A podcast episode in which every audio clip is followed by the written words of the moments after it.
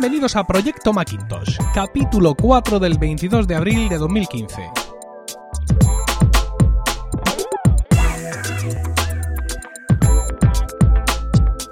Muy buenas, mi nombre es Emilcar y esto es Proyecto Macintosh, el único podcast en español centrado exclusivamente en el Mac y en OS 10. Este podcast surge con la vocación de hablar solo del Mac, el ordenador en sí, su sistema operativo y sus aplicaciones. Esto es para los locos, los inadaptados, los rebeldes, que en un momento dado decidimos pensar diferente y optar por otra manera de entender la informática. Esto es solo para los que tienen un Mac, nada de iPhones, iPads, relojes, coches, batidoras o cualquier otra cosa que pueda salir de Cupertino. Esto es para nosotros, los usuarios de Mac. Así que aquí y ahora y para ti comienza Proyecto Macintosh. Una de las cosas que me suelen preguntar con, cierta frecuencia es eh, acerca de soluciones mm, remotas de acceso y control al Mac, ¿no? Es el caso típico de tengo en casa un iMac o tengo un Mac mini y me voy fuera eh, con el MacBook Pro y cómo puedo hacer para llegar de uno a otro, ¿no? Eh, siempre y cuando los dos extremos sean un Mac, hay un sistema que es fantástico y, muy fácil de configurar. Es decir, evidentemente, pues tenemos cosas como las redes privadas virtuales, el TeamViewer este, el Logmain, todas estas cosas que además son compatibles con otros sistemas, ¿no? Con otros dispositivos como un iPad o cualquier otro ordenador. Pero si lo que estamos hablando es de dos Mac, mm, que en cada extremo lo que hay un Mac, hay un sistema fantástico que tenemos con nosotros ya desde hace bastante tiempo, pero que mm, no mucha gente, eh, no diría que conoce, sino que realmente usa eh, apropiadamente. Se trata de volver a mi Mac.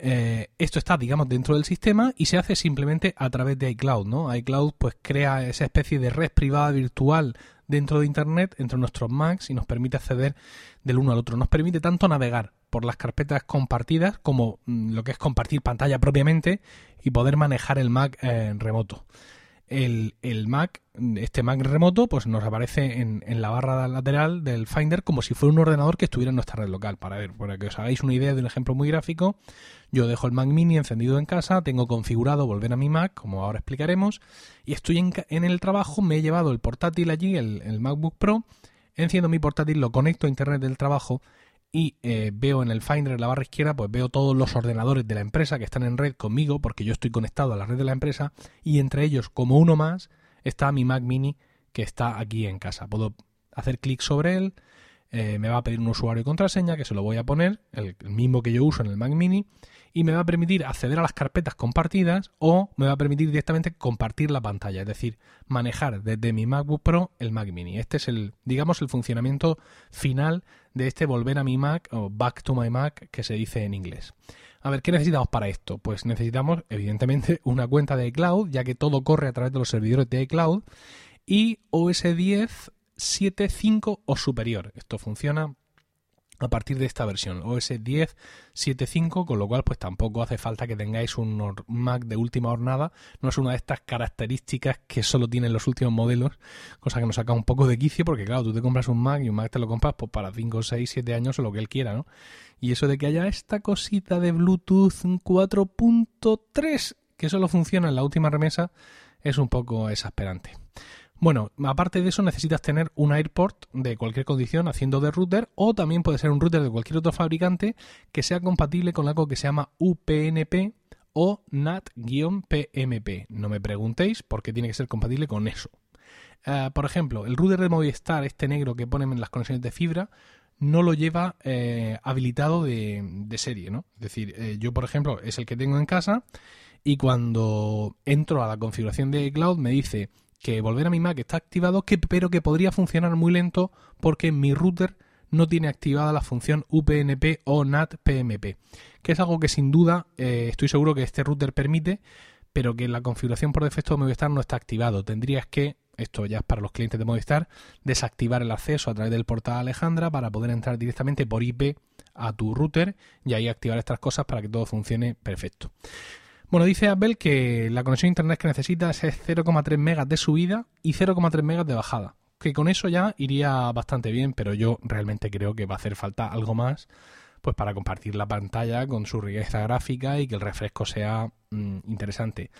mm, ojito porque mm, aparte, digamos, de tener un router que sea compatible con estos protocolos UPnP o NAT PMP, también hay que llevar cuidado con el firewall, ¿no? Con los firewall que hay activados en uno u en otro sitio, porque se nos pueden dar situaciones complicadas. Imaginad que desde el trabajo eh, podéis llegar a compartir el Mac de casa, o sea, llegar al Mac de casa y manejarlo, pero eh, tenéis un Mac en el trabajo y estáis en casa y en el sentido contrario no funciona.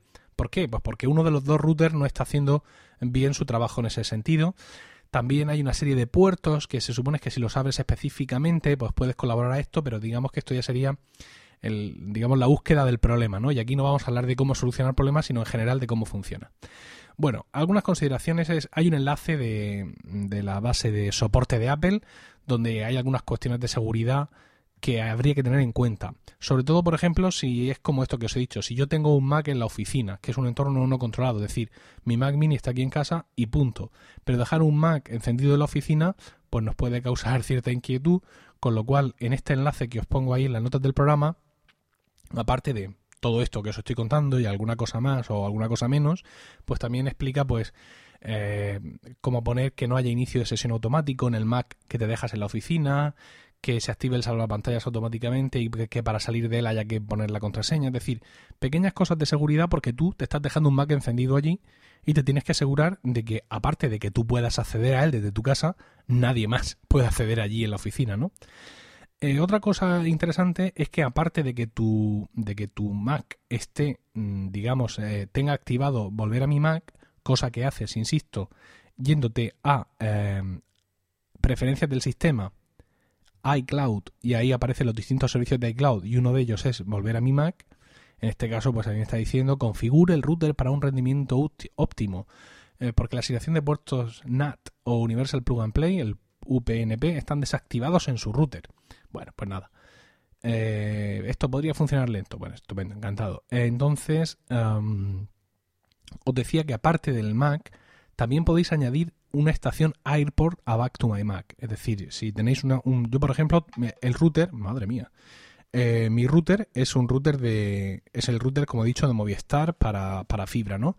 Pero yo tengo conectado también un AirPort eh, para eh, la cosa de, digamos, para dar wifi a la casa, ¿no? No me fío mucho del wifi del router de Movistar y tengo el AirPort de modo puente simplemente para dar wifi. Sin embargo, yo al router le puedo añadir mi cuenta de iCloud en la aplicación de AirPort para el Mac. Hay una opción, eh, en ese sentido te aparecen ahí las estaciones base que tienes en tu, en tu Mac. Le dices editar y sin ningún problema tienes una opción directamente en la primera pantalla que es volver a mi Mac. Y ahí añades tu cuenta de iCloud. Interesante porque no solo añades la tuya, puedes añadir varias. Por ejemplo, eh, mi ordenador de casa lo comparto con mi mujer. Entonces, si ella quisiera hacer volver a mi Mac, eh, respecto al AirPort, pues también conecto ahí su, su, cuenta de iCloud. ¿Por qué quiero yo añadir un router? ¿Es que necesito añadir el router a Back to My Mac? No, no lo necesitas. ¿eh? Es decir, si tú tienes un router de cualquier eh, empresa que es compatible con estos protocolos que he dicho antes, de UPnP o la asignación de puertos NAT, no hace falta que hagas nada más. ¿Qué es lo que pasa? Pasa que si tú a una estación AirPort como esta mía le conectas un disco duro y a la estación AirPort la unes a volver a mi Mac, cuando tú estás fuera de casa, no solo puedes acceder al Mac que te has dejado encendido, sino también a ese disco duro que hay en esa estación AirPort.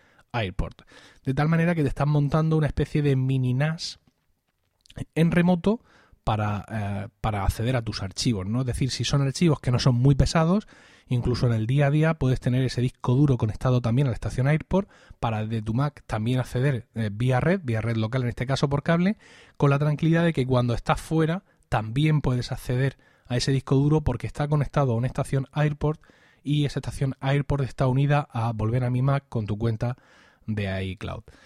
En este caso, pues por ejemplo, imaginaos que yo lo tuviera así, tengo el Mac Mini con volver a mi Mac activado y el AirPort con volver a mi Mac activado y un disco duro enchufado, ¿no? Y estoy con el MacBook Pro fuera de casa.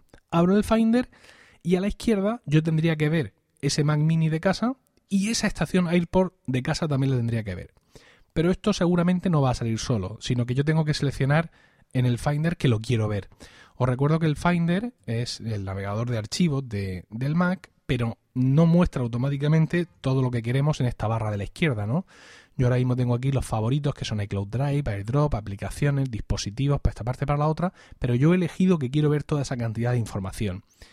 Yo podría en un momento dado decidir que no la quiero ver toda, entonces me voy a ir al Finder, a preferencias, y de las cuatro etiquetas que aparecen me voy a ir a barra lateral. En barra lateral me aparecen todos los, eh, ítems que yo podría querer ver en esa barra lateral, como por ejemplo la carpeta de descargas, iCloud Drive, la carpeta de documentos, la carpeta de vídeos. Y ahora hay una opción que pone compartido y pone servidores conectados, ordenadores Bonjour, que son ordenadores que están en red local, y volver a mi Mac yo tengo que tener esto activado, este volver a mi Mac, para que efectivamente en el Finder, en la barra lateral, se puedan ver los dispositivos a los que tengo conexión a través de volver a mi Mac, porque si no, pues eh, no hay manera. Con lo cual, pues eso, eh, en el menú del Finder, insisto, seleccionáis preferencias, clic en la pestaña barra lateral, selecciona compartido, volver a mi Mac y a partir de ahí ya cuando abres una ventana del Finder puedes ver en esa barra lateral efectivamente tu Mac remoto, tu estación ahí por remoto o todo lo que tú quieras. Esto, es, insisto, es una manera estupenda de controlar eh, el Mac que tenemos en casa simplemente pues eh, con nuestra cuenta de iCloud sin ninguna configuración adicional. En este sentido, ¿es esto mejor o peor que TeamViewer, eh, VPN, LogMeIn, bla bla bla? Bueno, vamos a ver. Vamos a decir que es distinto. ¿Por qué? Porque generalmente servicios como LogMeIn o TeamViewer funcionan a través de Internet, digamos, completamente, ¿no? No hay, no suele haber nada relacionado mm, con quizá con puertos que puedan estopear la comunicación porque todo, digamos, que va mm, directamente a través de Internet. Eso hace que también pueda resultar menos seguro, que también puede ir más lento. Esto desde mi punto de vista. Sin embargo, soluciones como el VPN, la red privada virtual y este eh, y esta solución de mm, volver a mi Mac sí mm, tienen esa cosa de que son los propios equipos los que están compartiéndose directamente en Internet, ¿no? Entonces el router tiene mucho que ver. Tú puedes tener en casa como router un AirPod Stream perfectamente configurado o un router de otra compañía y que tú pues ya has entrado y le has activado el UPnP este o el NAT y por tanto funciona perfectamente, pero claro, tú no sabes lo que te encuentras fuera. Es decir, tú estás fuera, estás en una cafetería, estás en un no sé qué y tú no sabes si ese router que hay allí va a tener todo esto activado y por tanto vas a poder acceder a tu Mac. No por tu culpa, porque tú en casa lo has dejado todo perfecto, sino porque en ese sitio donde estás ese router, pues de alguna manera pues está cortando determinado tipo de comunicaciones o no tiene estos protocolos activados, ¿no? Entonces, pues volver a mi Mac podría ser una solución muy factible, muy cómoda, siempre y cuando tú controlas los dos puntos. Controlas lo que hay en tu casa y controlas lo que hay en tu, en tu trabajo porque tú mismo lo tuneas o si estás en una empresa, pues pides al administrador de sistemas que te deje activar eso, que seguro que le va a encantar la idea de que del Mac del trabajo entres al Mac de tu casa. Le, va, a molar muchísimo, pero bueno. Sin embargo, si tu necesidad de acceso remoto a tu Mac eh, va a ser en ubicaciones aleatorias que no controlas, insisto, mm, cafeterías, bares, eh, bibliotecas públicas, mm, redes wifi robadas por la fuerza, pues claro, ahí no controlas ese router, que es lo que tiene o qué es lo que deja de tener, con lo cual pues te quedas un poco en fuera de juego. Pero en cualquier caso, para aquellos que sí cumpláis estas condiciones de control sobre las dos situaciones, dadle una oportunidad a volver a mi Mac porque, vamos, yo lo, yo lo he probado con pasión ribereña, como todo lo que hago, y es para las muy pocas veces que yo he necesitado hacer ese acceso, desde luego es una solución eh, fantástica. Hola, soy Ariel Acri, arroba Ariel Acri en Twitter, del podcast argentino Piel de Fanboy. Mi primer Mac fue un MacBook Pro modelo MD313, el cual compré en marzo del 2011 a través de internet en Estados Unidos, ya que en la Argentina no tenemos Apple Store, el cual sigue siendo mi actual Mac, tras una rejuvenecida que vino de la mano de 16 GB de RAM y un disco SSD de 500 GB. Vamos ahora con otra cuestión de, tecnología que también está en OS 10 y que mm, conviene conocer para no llevarte sorpresas como la que se llevó mi amigo Sornichero. Sornichero, del compañero del GUM Murcia, se compró hace poco un MacBook Air con su camisita y su canesú y su disco SSD, supongo que de 256 GB, ¿no? Entonces, ¿cuál es su sorpresa cuando al poco de tenerlo se da cuenta ¿no? Pues evidentemente, pues teniendo un SSD de 256 GB no es que sea poco, pero es normal que a uno le, entre pues su paranoia sobre el espacio ocupado, ¿no? Este espacio ocupado, a ver qué tal, tengo que mantener mi disco duro saneado, no quiero que se me sature, pues todas estas cosas. Entonces va el hombre, se va al menú manzana acerca de este Mac, eh, se va luego a eh, almacenamiento y de pronto ve que tiene 22 gigas ocupado por algo que se llama copias. ¿Esto qué es? Se pone a darle vueltas, etcétera. Y bueno, esto son lo que llama OS 10 llama instantáneas locales o copias de seguridad locales de Time Machine. ¿Qué es esto? ¿Y por qué? ¿Por qué existe? ¿Por qué Sornichero tiene 22 gigas ocupados en su nuevo MacBook Air, en su em, brillante MacBook Air de última generación? Eh, ¿Se merece esto Sornichero? Pues seguramente no, pero esto todo OS 10 lo hace por mejor. Es una tecnología esta de las copias eh, locales que la tenemos desde OS 10 Lion, ¿no? Son, ojo, son copias de seguridad de Time Machine que el Mac está haciendo en el disco duro local porque el disco duro externo no está disponible. Evidentemente las copias de Time Machine se hacen en un disco externo, un disco USB o un disco de red o un disco Firewire, si es que todavía tienes ese conector o como tú quieras, ¿no? Entonces, nosotros tenemos Time Machine activado y eso hace que cuando enchufamos ese disco externo, pues se haga una copia. Bien, pues mientras no tenemos ese disco activado, OS 10 sigue haciendo esas copias y las guarda en el disco local. Lo llama instantáneas locales. Y además no ves qué se están haciendo, porque el icono de Time Machine permanece inalterable, ¿no? Tú le das ahí y no dice que esté haciendo nada, con lo cual tú ni te das cuenta. Y una vez que conectas el disco de Time Machine, entonces el, sistema le vuelca el contenido de esas instantáneas locales. Esto es como podéis imaginar una cosa de los portátiles, ¿no? Eh, y se hace una copia local cada 24 horas desde que enciendes o reinicias el portátil y también una semanal. Eh, estas copias locales están diferenciadas. Cuando tú haces esa Time Machine, por ejemplo, entras en una carpeta, anda, ¿dónde está este archivo? O este archivo no es lo que tendría que ser, a entrar a Time Machine para recuperar copias anteriores. Ya sabéis que las ventanas se ponen así en perspectiva y que aparece una barra de tiempo lateral, ¿no? Bueno, pues en esa barra de tiempo lateral que marca las fechas de las copias, tenemos marcadas en color gris las, las copias locales. Y en rosa son las copias, digamos, auténticas, entre comillas, de Time Machine, las que están en disco externo. Ojo, porque si ese disco externo no lo tienes conectado en esos momentos, el rosa estará atenuado, como diciéndote, pues tengo una copia de este, este día, pero no la tengo mm, aquí. Existe, pero está en el disco externo de Time Machine. Eh, claro, el tema es esto sin control. Bueno, ese 10 es capaz de gestionar automáticamente cuándo hacer estas copias y digamos qué espacio mm, va a dejar que ocupen en el disco, ¿no? Últimamente ha dado cuenta que en su software, en sus sistemas, Apple está incluyendo muchas funciones de cosas que te ocupan espacio y que ya si acaso ellas deciden cuánto ocupan y cuánto no ocupan. Estas copias locales son un ejemplo, que ahora explicaré cómo funcionan, y otro ejemplo, por ejemplo, es también en OS 10 y también en iOS la nueva aplicación Fotos, ¿no?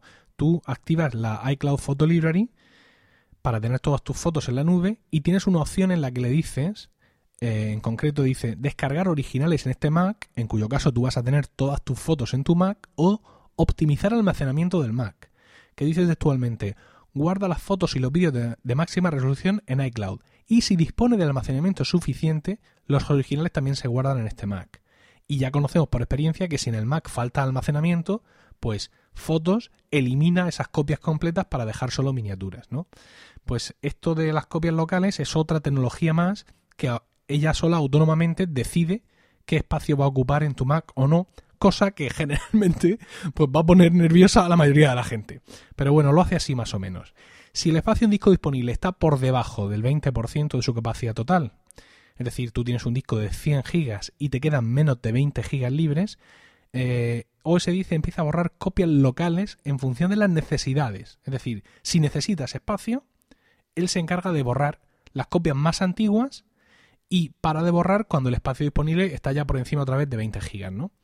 Si el espacio disponible es de menos de 5 gigas o de menos del 10%, es decir, te quedan, mm, te quedan 8 gigas de disco duro de, de los 100 que tenías, se pone a borrar a saco, lo necesites o no. Esto es importante. Hasta dejar libre ese más del 10%, en cuyo caso pues ya se pone a borrar ordenadamente si es necesario.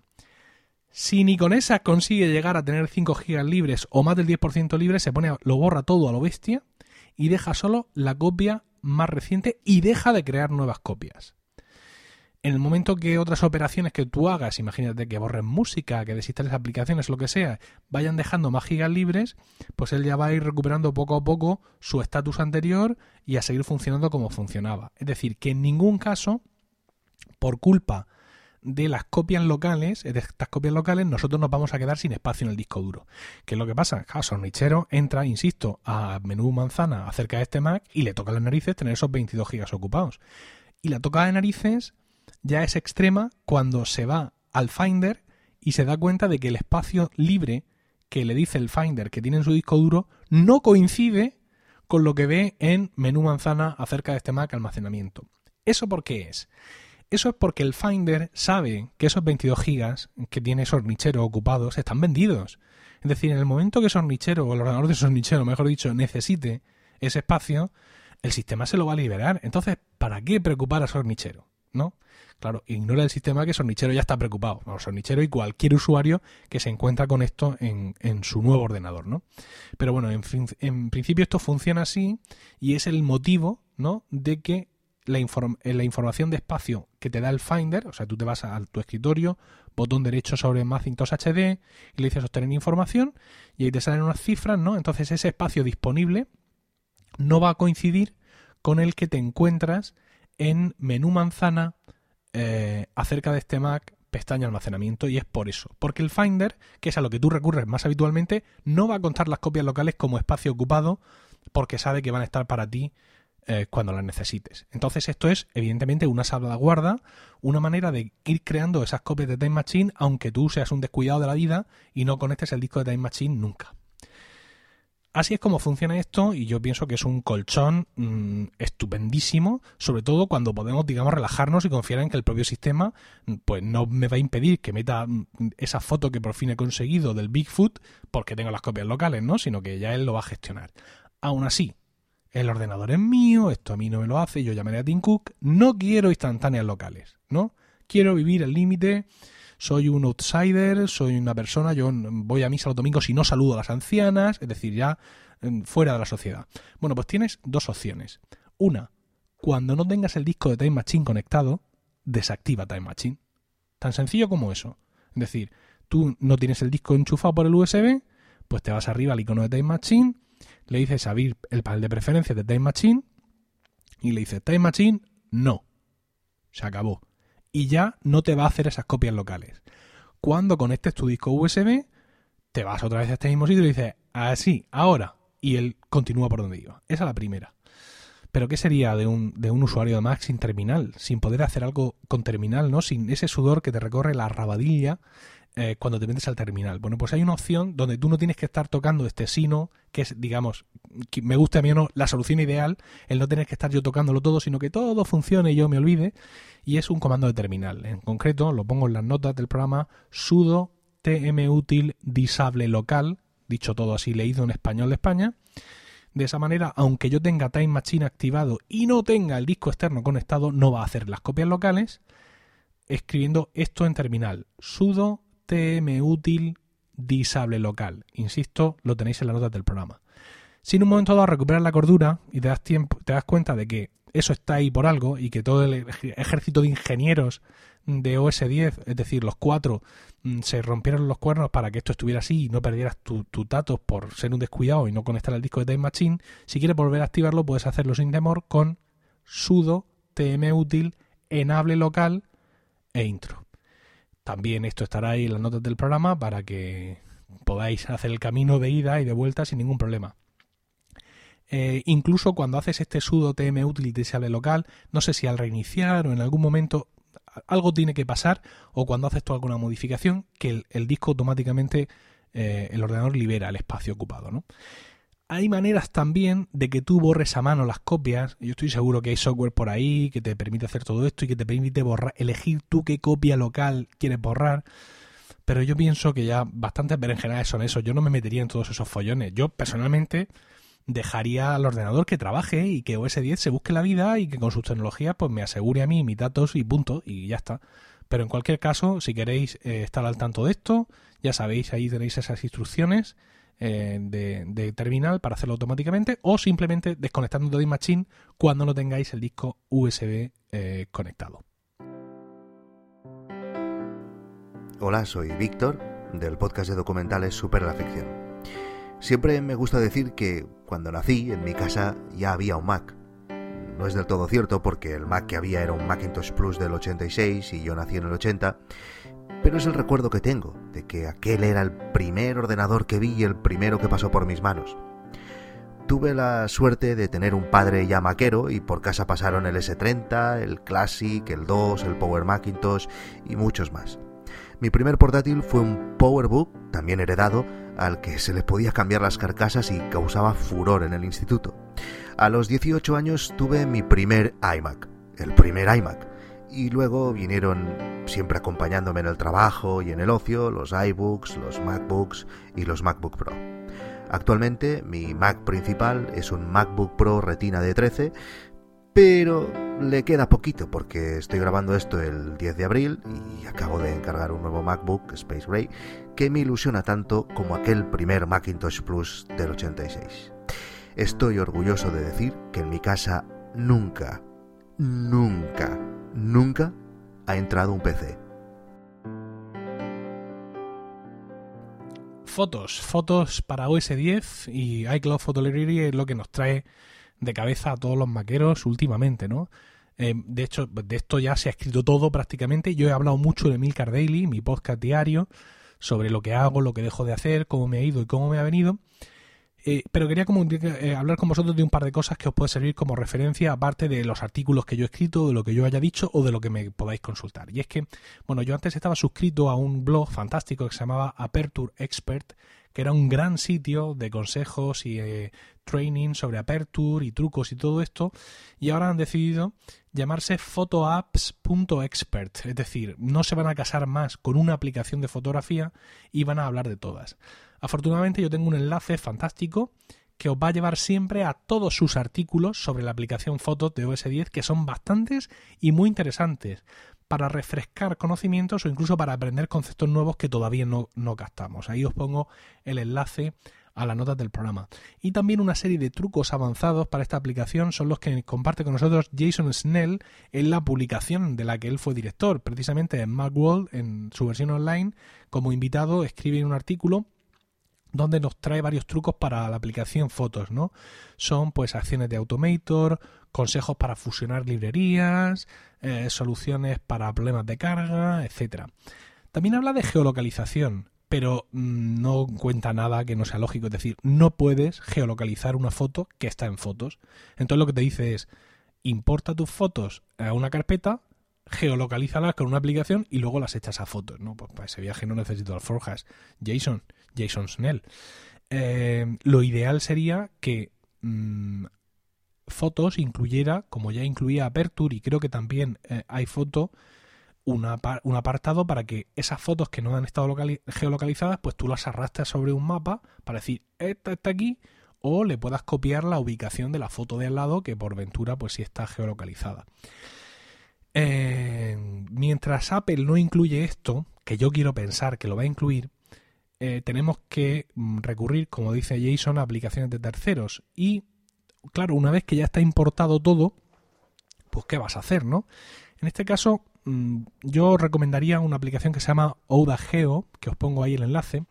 Es una de las apps que recomienda Jason Snell en plan de tu cámara al escritorio, del escritorio a Geo, las geolocalizas y luego a fotos. Fantástico. Pero para las fotos que ya tengas en la librería y que tienen la duda, ay, si la saco va a conservar los metadatos, estará en toda la calidad, es que me da mucha pereza. Bueno, pues lo fantástico sería que Geo pudiera entrar a fotos y geolocalizar las fotos directamente. De hecho, ya lo hacía con iPhoto y con Aperture, ¿no? Tú podías navegar en tu biblioteca de iPhoto con Geo, elegir una foto, geolocalizarla de las 10.000 formas que te propone y luego ya se quedaba allí geolocalizada. Actualmente la gente de Geodageo nos dice que esto lo pueden hacer. Ellos ya tienen betas, de tal manera que ellos pueden navegar por la biblioteca de fotos, escoger una foto y geolocalizarla. Lo que pasa es que eh, de esto creo que ya os he hablado, pero ahora tengo más datos y es que el problema que tienen ahora es que, aunque son capaces, insisto, de navegar por fotos, encontrar una foto y geolocalizarla, no tienen manera humana, por la API o por lo que demonios sea, porque yo no sé de programación, de que fotos se dé cuenta de que esa foto ahora tiene ese dato y que le muestre al usuario eh, que esa foto ya por fin está geolocalizada. Es decir, estamos a medio camino navega, encuentra fotos, las geolocaliza, pero la aplicación principal Fotos no se, no se entera del tema.